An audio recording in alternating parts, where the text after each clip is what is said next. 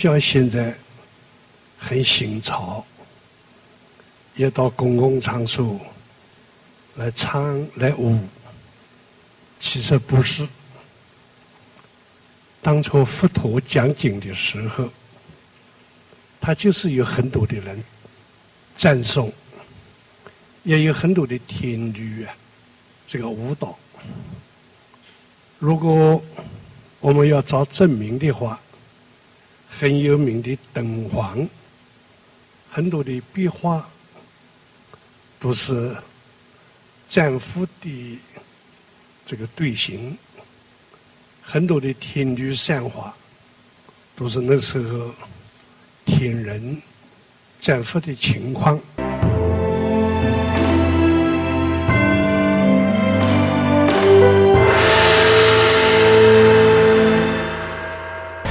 佛光山上喜气扬，开山迎来迎万方，好因好缘多好事，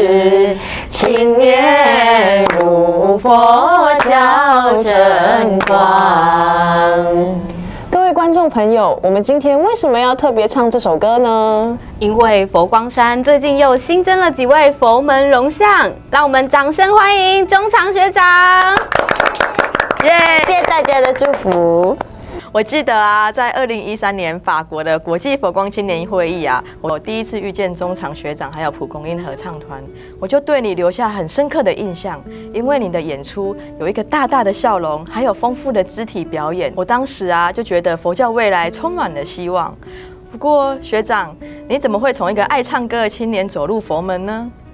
我其实很喜欢师傅上人的人间姻缘，第一次听到佛在汝心，就让我翻转了对佛教音乐的印象。怎么会有这么好听的佛教音乐？所以每次放学之后放了包包，我就开始循环播放人间姻缘，也就是这样子慢慢让我进入了佛门。哇，师傅上人真的很厉害耶！想当初我也是因为佛光青年歌咏队才进入佛门的。这么说来，我们都是因为音乐弘法接引进来的哎。哦。所以秀莲学长，您以前也是青年歌咏队的成员？对啊，而且我还是 C 位哦。不过我是海草军团的 C 位。什么是海草军团？哦，就是主唱在唱歌的时候啊，我们背后总是会有随着节奏摇摆的背景。哇，这真的是很重要的一员呢。所以这就是为什么师傅上人啊要极力推动用音乐、艺术、科技跟体育来弘法，因为这样子呢，真的可以吸引很多的青年来学佛。那我们今天呢，就邀请到三位学长，首先欢迎能敏学长，大家吉祥；还有能中学长，大家吉祥；还有我们秀莲学长，大家吉祥。那我们一起来讨论师傅的音乐弘法。回想在一九五零年代，大家对于佛教都有一种青灯木鱼半古佛的刻板印象。师父上人就基于弘法的热忱，大刀阔斧的采用现代化的弘法方式，用圣歌来宣扬教义。没错，听说当时啊，在宜兰念佛会共修的时候，就用西方这首歌来取代传统的回向记，那用以呢歌颂阿弥陀佛的西方极乐世界。这个在现在听起来是很正常，可是，在七十年前哦，很多人都很反对师傅这样子做，甚至呢还说师傅是大魔王，以为他这样子做呢会败坏佛教。可是七十年后的今天呢？事实证明，佛教音乐的亲和力啊，是会吸引人家想要亲近佛门的。你们看，我们不就是因为音乐弘法而接引进来的吗？还有我们的长老法师啊，慈龙法师、慈惠法师，他们都是因为青年歌咏队的因缘，然后进入佛门，然后终身在佛门奉献的。像我们啊，常听到的这个佛教青年的歌声。啊，弘法者之歌，还有快归头佛陀的座下哦，这一些呢，都是师父当初啊在宜兰弘法时所创作的佛教圣歌。而现在的我们呢，也为了要缅怀师父，我们也在嘉义文化中心举办了一场佛教音乐会。现在我们就带大家一起来听听当时候我们唱的佛教青年的歌声。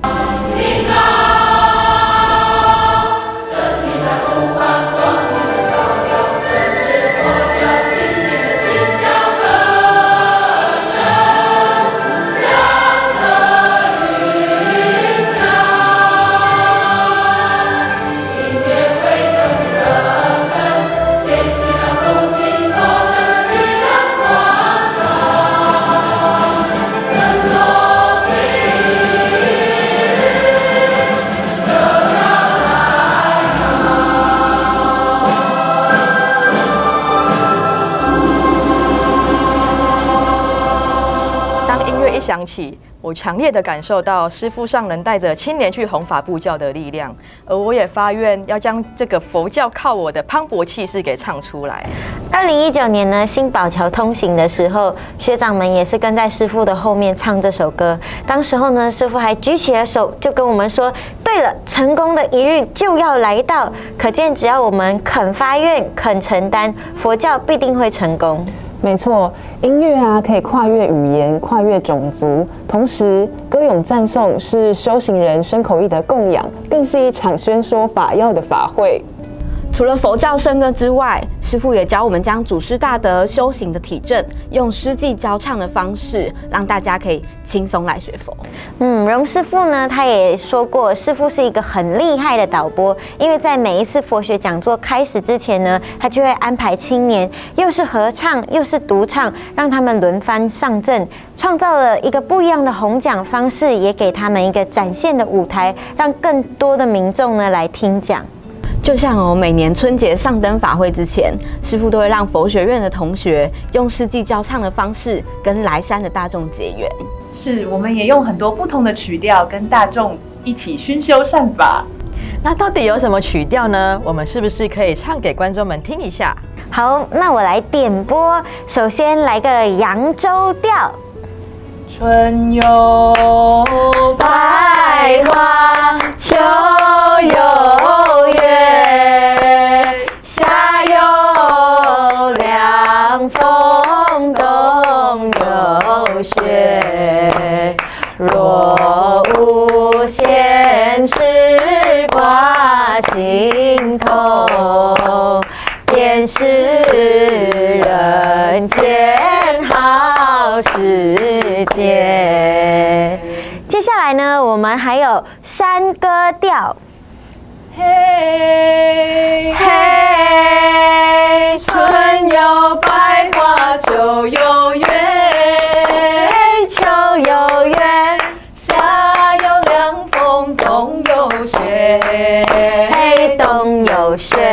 若无闲事挂心头，便是人间好时节。掌声鼓励鼓励。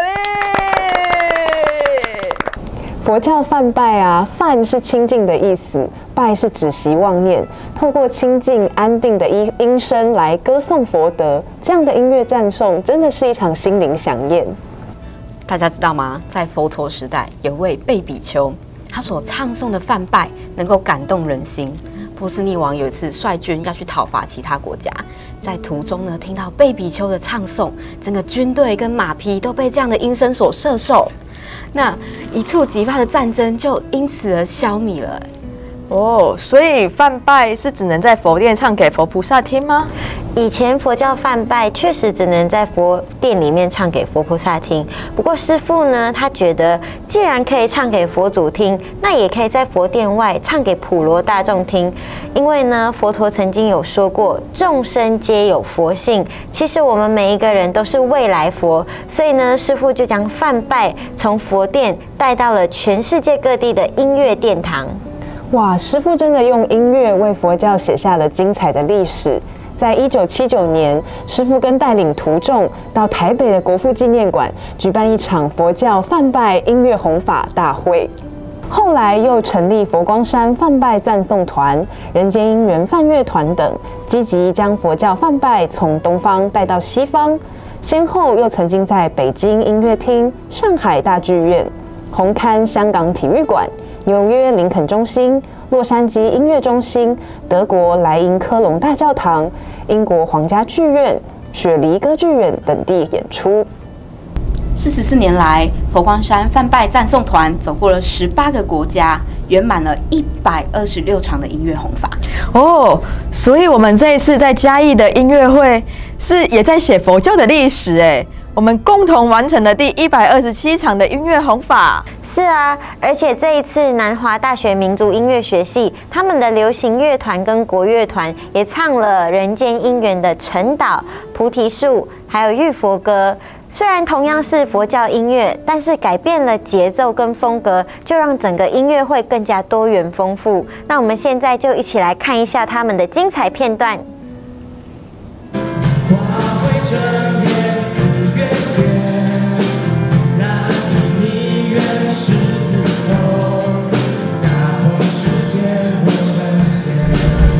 这次的音乐赞颂啊，学长们也加入了飞天舞蹈。在练习过程中，一度因为太困难想要放弃，不过后来想到可以用庄严的画面供养大众，就努力的练习，希望能让与会大众都心生欢喜。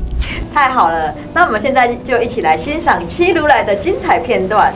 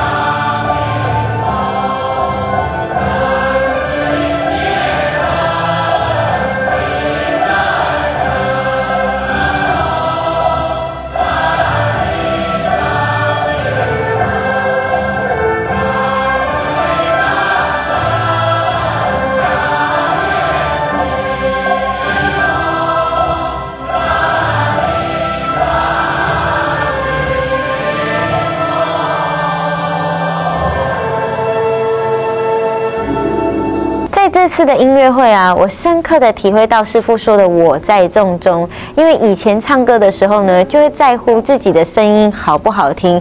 不过在每一次的排练呢，我发现自己是众中之一，要关照到整体声音的和谐度，呈现出来的呢，才会是最感动人心的音声。是，就像我们在演唱《千华台上》时，女众法师跟男众法师依序的进场。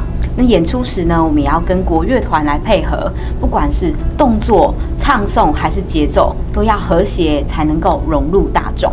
其实，无论是在殿堂唱诵，或是音乐厅的演出，师父上人强调的，一直都是我们的修行还有用功的方法，要打开六根，专注每个当下，而且要能掌握整个环境的因缘条件，才能呈现最好的音乐赞颂来供养大众。所以每次在彩排的时候啊，老师一再一再的调整学长们的动作跟走路的位移。我当时候心里就想，难道这个有比唱歌还要重要吗？这你就有所不知喽。在演出之后，我深刻的感觉到，原来威仪也是一种说法。嗯，那我们站出去就是在说法哦。在我们还没开口唱诵之前，就要先确认好自己的身心状态。当我们可以掌握自己的动作跟表情的时候，就代表我们也可以掌握自己的身心，进而设身守意。那除了台上的交流之外，有没有其他的幕后花絮呢？有啊，原本我们在休息室只有闭目养神，这个时候呢，永言老师带领我们一起唱诵大悲咒，希望我们在上台之前呢，可以收摄身心，用最好的状态呢来供养大众。那天住持宝和尚也特别来到现场，宝和尚真的非常亲切，除了要接待市府首长，还一一到各个休息室为我们开示鼓励，让我们有信心能够顺利圆满赞颂会。甚至我觉得哦，师傅老早就帮我们准备好舞台了。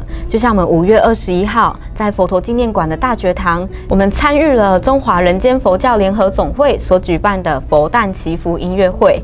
出家众学长们呢，用圆形的队伍来呈现；在家众学长们也穿着释迦摩罗服，象征清净的修行人。这些都是师傅准备给我们的弘法因缘。所以今天节目的最后呢，我想我们也用一首星云诗。来表达我们对师父的想念。夜晚，我爱天空点点明星；白天，我爱天空飘飘白云。无论什么夜晚，天空总会出现了星。无论什么白天，天空总会漂浮着云。心不怕黑暗，日不怕天不怕天连地心，能扩大了人生。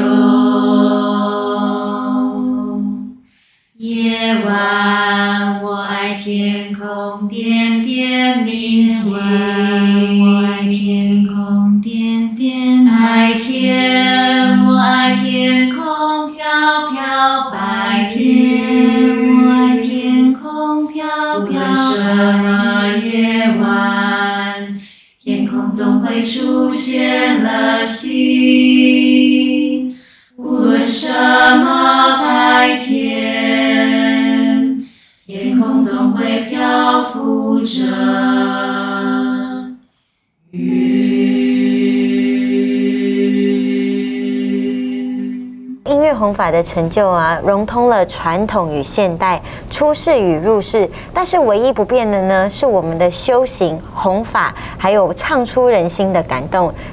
各位观众，您遇见师父了吗？师父，您在哪里？我们下次见。